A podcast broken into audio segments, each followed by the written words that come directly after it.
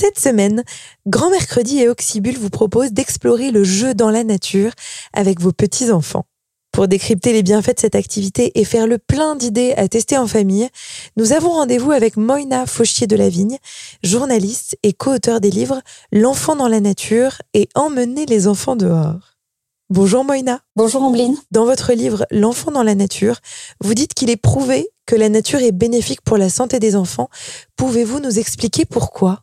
Effectivement, la nature est bénéfique pour la santé des enfants. C'est pas moi qui le dis, enfin moi je le répercute, c'est depuis plusieurs décennies, des centaines d'études scientifiques qui ont été faites et qui montrent bien ce qu'on pouvait euh, pressentir déjà, que la nature nous fait du bien aux adultes et aux enfants. Euh, la nature est bonne parce qu'elle euh, elle permet de lutter contre la sédentarité parce qu'on on permet plus d'activité physique, elle fait baisser le stress, développer la coopération, la créativité, c'est bon pour les apprentissages, c'est bon pour développer la faculté de concentration, les fonctions cognitives, à tel point que dans plusieurs pays comme euh, le Royaume-Uni ou dans les pays d'Europe du Nord, ce besoin de nature est pris en compte pour le développement des enfants. D'après vous, le jeu peut-il accompagner l'enfant dans sa découverte et apprentissage de la nature? Il n'y a pas de meilleur terrain de jeu qu'un endroit qui soit un endroit naturel à l'extérieur. Euh, parce que dans la nature, euh, dans un environnement euh, qui soit pas trop artificialisé. On aura une diversité de matériaux, on aura euh, du relief. C'est un environnement qui en même temps est stable. Les arbres ne vont pas bouger de place, mais en même temps ils vont évoluer au cours des saisons. Ils vont évoluer avec la météo. C'est un environnement qui est riche, qui est malléable, qui est complexe, et c'est dans un environnement comme ça qu'on développe le mieux son imaginaire.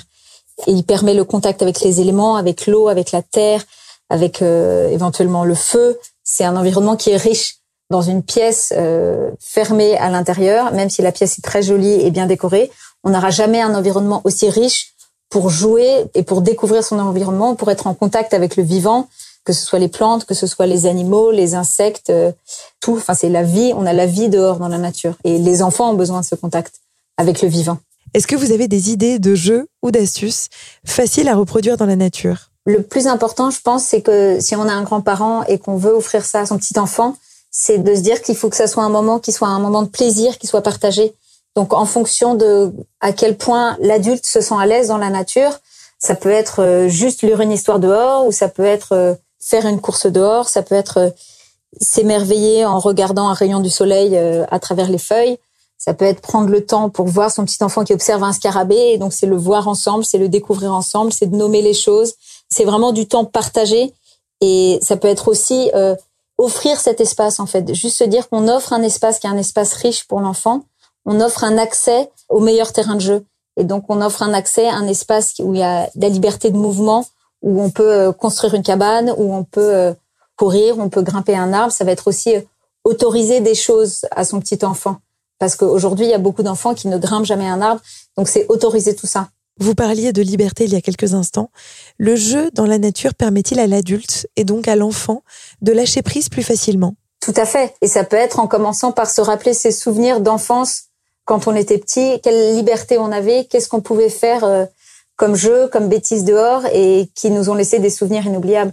Et c'est de se dire que les enfants aujourd'hui ont aussi besoin de cette liberté et de cette marge de manœuvre pour se découvrir, pour oser prendre des risques, pour tomber. Euh, et c'est comme ça qu'ils vont euh, grandir, qu'ils vont prendre confiance en eux et qu'ils vont euh, apprendre à, à, jouer avec les autres, apprendre à, à même ça aide à développer le langage tout simplement pour les tout petits quand on est dehors et qu'on veut porter une bûche ou qu'on veut faire quelque chose on va avoir tendance à parler aux autres enfants à trouver des solutions ensemble à coopérer quand on est grands-parents c'est offrir cet espace ce temps de, liberté éventuellement le rappeler aussi aux, aux parents si vous deviez choisir un conseil à donner aux grands-parents pour passer un moment inoubliable avec leurs petits-enfants dans la nature, quel serait-il? Je pense que quelque chose qui pourrait être très utile pour les petits-enfants, s'ils ne sont pas équipés, c'est déjà d'acheter une paire de bottes, d'acheter un pantalon kawaii, un blouson, que l'enfant ait une tenue qui craigne rien pour pouvoir jouer dehors en liberté, quel que soit le temps.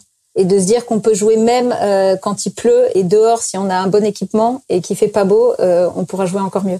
Ça, c'est la première chose. Et donc, éventuellement, avoir soit aussi des bottes pour aller dehors avec son petit enfant. Je pense que ça, ça peut déjà offrir des moments incroyables. Et par rapport aux moments inoubliables, euh, bah pareil, ça dépend de comment on se sent dehors dans la nature, mais ça peut être euh, faire un pique-nique sous les arbres, ça peut être euh, faire un feu, ça peut être euh, faire une balade à la tombée de la nuit ou même une nuit à la belle étoile. Et la nuit à la belle étoile, elle pourrait même se faire dans son jardin si on a un jardin. Mais en tout cas, que ce moment, ça soit un moment qu'on partage ensemble et un moment de plaisir pour tout le monde. Et ça peut même être, pour certains enfants aujourd'hui, il y a des enfants qui mettent, qui n'ont pas l'habitude de se mettre pieds nus dans l'herbe. Donc déjà, rien que commencer par euh, enlever les chaussures, se mettre pieds nus dans l'herbe, par exemple, pendant l'été, ça c'est euh, déjà un début de sensation de liberté incroyable. Merci beaucoup, Moïna.